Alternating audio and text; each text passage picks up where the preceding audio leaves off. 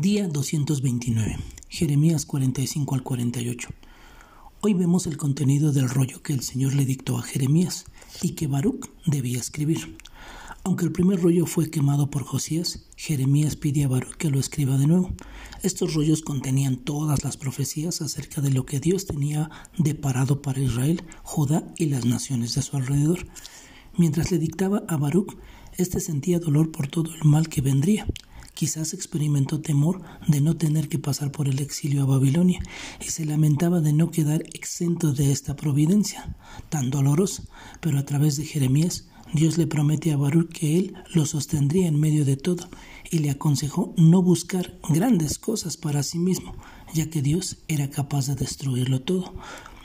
¿Temes un futuro incierto?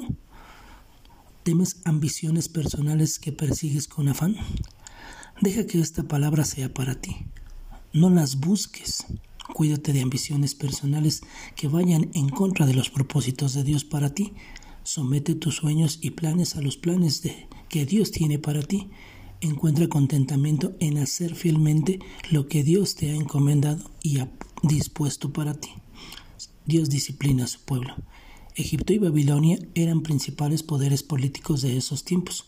Dios dispuso que su pueblo fuese disciplinado por ellos, pero en el proceso Babilonia destruiría a Egipto, a los filisteos y a Moab, entre otros que veremos mañana.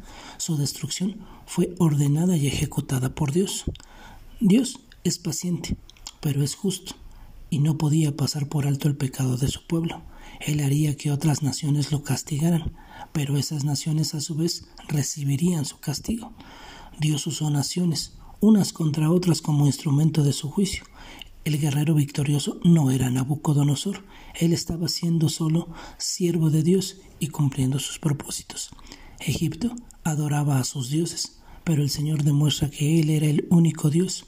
Dios castigó a Faraón y a sus dioses, haciéndole ver que sus famosos remedios no eran efectivos, y desoló a Moab debido a su orgullo y su adoración a Quemos. Moab había confiado en sí misma, en su propia fuerza. Nunca había sido estorbada o quebrantada, y Dios la humillaría. Porque todo aquel que se engrandece será humillado, y el que se humille será engrandecido, nos dice la palabra. Hay esperanza para el pueblo de Dios. En dos ocasiones, en medio del castigo de las naciones, en medio del exilio, Dios le da aliento y esperanza a su pueblo. Les dice, no temas. El Señor los entregaría a sus enemigos para castigarlos, pero a la postre les daba esperanza de restauración. Serían corregidos, pero no destruidos.